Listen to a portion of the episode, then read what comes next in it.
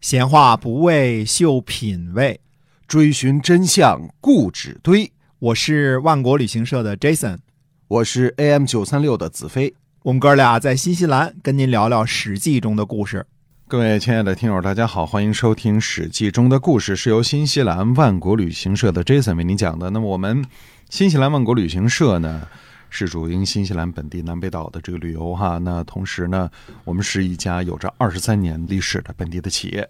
那给您介绍了很多关于新西兰旅游的事儿。今儿呢，再给您介绍一个可能是像国内的朋友特别感兴趣的，就是出海钓鱼是吧？嗯，哎对，海钓，海钓呢，其实不同于我们平常的河里钓或者是池塘里钓，嗯这都不一样啊。哎那么海钓呢，是真正的驾船出海，对在新西兰呢有这一个项目是专门发海钓执照的。嗯啊那么有的船呢，它是有这个执照的，所以你可以租来啊，十来个人或者五六个人可以租一条船，对呃直接开到大海里去钓。那么船上呢都带有这个雷达定位，嗯嗯然后找到鱼群啊，可以真正的钓上很大的海鱼来。对，亲手从海里钓上大鱼，那个感觉会特别的、对的。特别的有有成就感哈。哎，有些船老大可以给你当场切刺身，嗯啊还准备有酱油芥末，啊对，你特可别以棒啊，以亚洲的方式欣赏一下这个刺身，那绝对是新鲜 啊，看着钓上活蹦来乱的跳的啊，这是新西兰非常好的一个旅游项目哈。是没来之前呢，你要想吃新西兰海鲜，就得去我们万国到家，找嗯到直邮中国那一部分。其实，在微信当中搜索“万国到家”，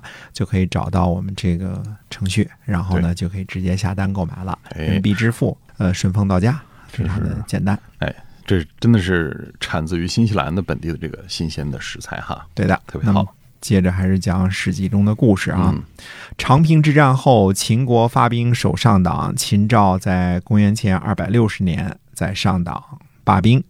秦的历法呢是以每年的十月为正月，嗯所以这是纪年当中非常大的一个困扰嗯啊。很多时候，呃，秦说正月啊，或者秦昭襄王换了哪年了啊，四十五年换四十六年了，都是以以一年的十月为准。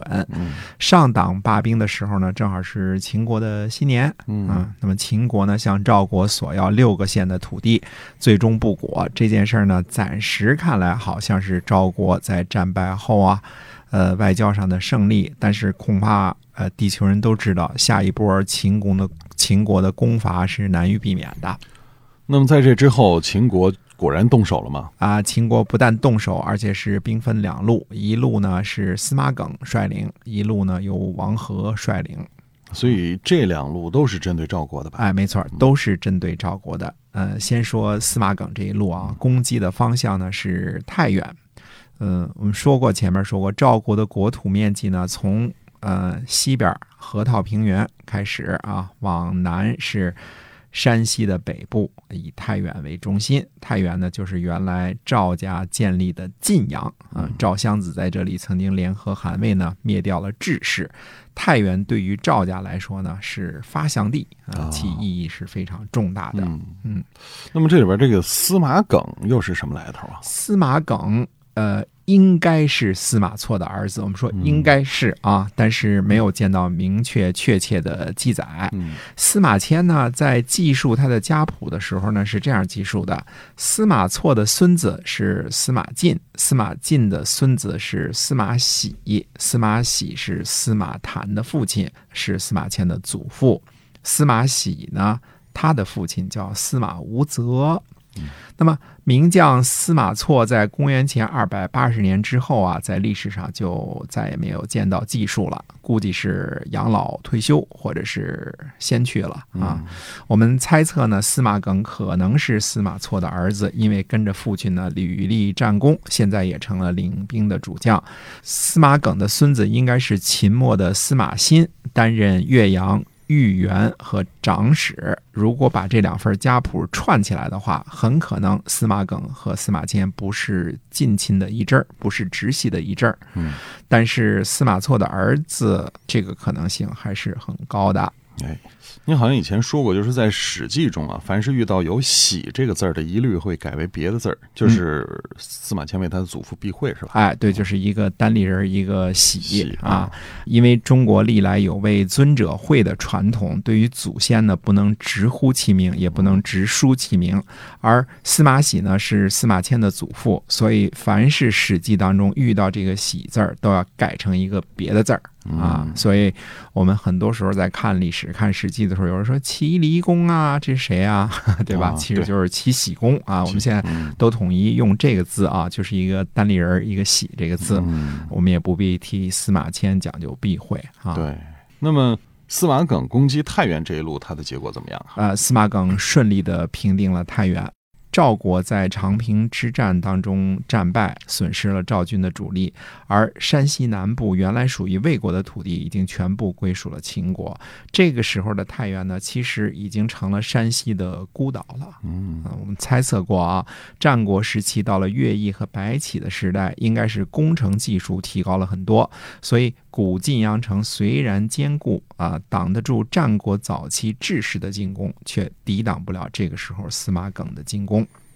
那么太原被攻克之后，更靠西边这个河套地区的云中郡，估计也就危险了吧？啊，这时候没有看到明确的记载，但是后来呢，云中郡确实是归属了秦国，从北部直接和燕国接壤了。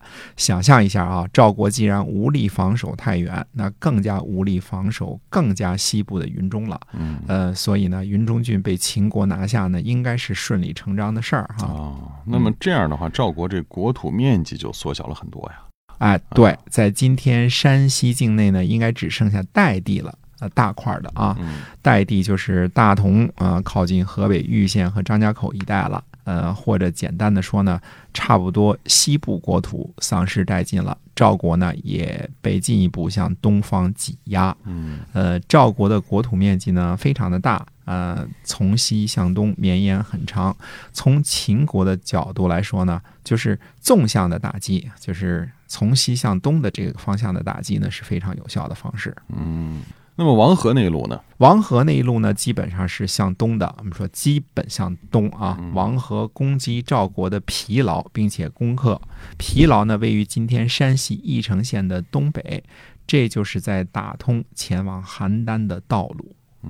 哎，那名将白起为什么没有被分配任务啊？呃，说起来呢，非常有意思啊。这个时候呢，白起应该是病了，而且嗯白起的主张呢是不继续向赵国用兵的。哦，白起倒是说没有继续乘胜前进，然后进攻邯郸的意思。这个这是为什么呀？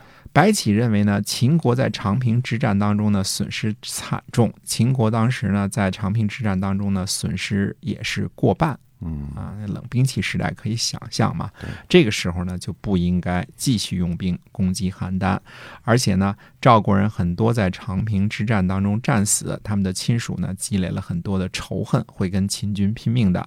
那么我个人猜测呢，可能由于白起啊，这个时候这种主张，再加上呢白起生病了，所以秦昭王呢就没有任用白起作为东晋的主将，而是使用了王和。啊，公元前呢二百五十九年，秦军任用武大夫王陵率军攻击邯郸，算是拉开了邯郸之战的序幕。而围绕着邯郸的攻防战呢，双方将在军事和外交上展开另外一轮新的较量。嗯，预知这个邯郸之战的进展如何，那么您一定要关注我们的节目，由新西兰万国旅行社 Jason 为您讲的《史记》中的故事。咱们下期节目再会。再会。